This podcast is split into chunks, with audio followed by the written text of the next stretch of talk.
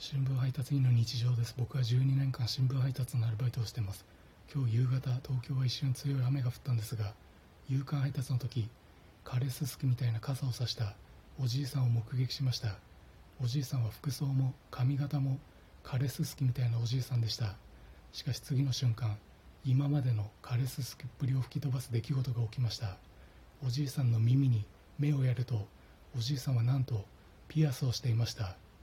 あのおじいさんいい年の取り方してます。